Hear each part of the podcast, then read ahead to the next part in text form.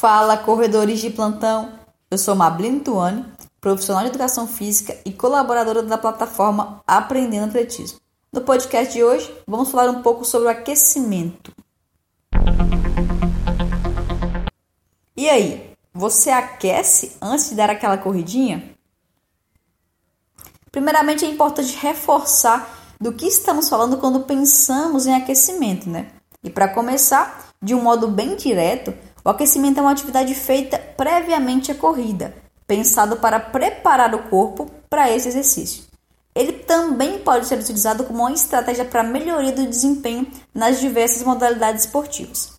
Bom, se você é um corredor, provavelmente vai se encaixar em algum perfil. Ou você é do tipo que não faz nada antes da corrida, ou você faz alguns educativos antes, ou faz alguns exercícios com o peso do próprio corpo e depois parte para a missão do treino.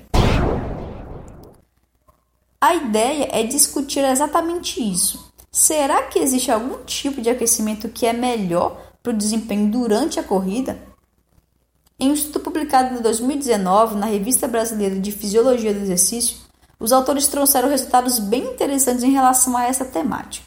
Primeiro, para que vocês entendam, Participaram do estudo 18 corredores de rua do sexo masculino, que realizaram três tipos de aquecimento, separados por intervalos de uma semana, e que consistiram em realizar exercícios educativos, como por exemplo skip alto, baixo, Ampersand, ou realizar exercícios funcionais, agachamentos, exercícios de panturrilha, a fundo, exercícios de pranchas, ou nenhum tipo de aquecimento, que é o chamado grupo controle.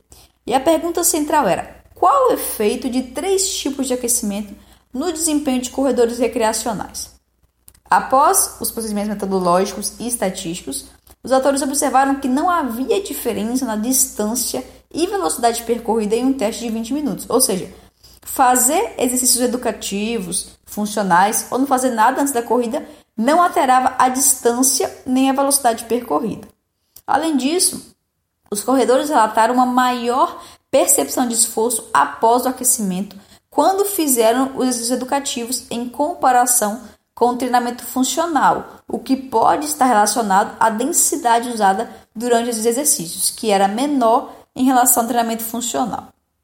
Os autores até apresentam estudos prévios na discussão que seguem o mesmo caminho do que eles encontraram e reforçam que, embora não tenham encontrado um efeito positivo dos diferentes tipos de exercícios para o desempenho, essas estratégias podem ser usadas para a melhora da coordenação e fortalecimento muscular do público, que podem levar a uma melhora nos aspectos mecânicos e, quem sabe, não teria algum efeito no desempenho a longo prazo.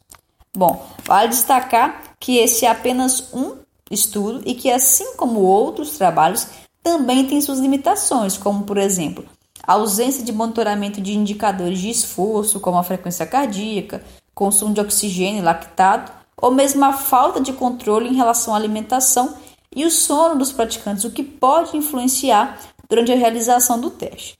Mas assim, além de considerar as evidências científicas para nortear a nossa prática, é sempre importante pensar que nem sempre o que funciona para um funciona para outro, como o próprio princípio da individualidade biológica refere. Se você quiser saber um pouco mais sobre esse universo, acompanhe nosso site Aprendendo Atletismo e, se alguém tiver interesse na leitura do artigo, o título é Diferentes tipos de aquecimento promovem mudanças no desempenho de corredores amadores? Eu fico por aqui. Ah, não esqueça de acompanhar nossos podcasts no seu tocador de preferência. Bons treinos e até a próxima.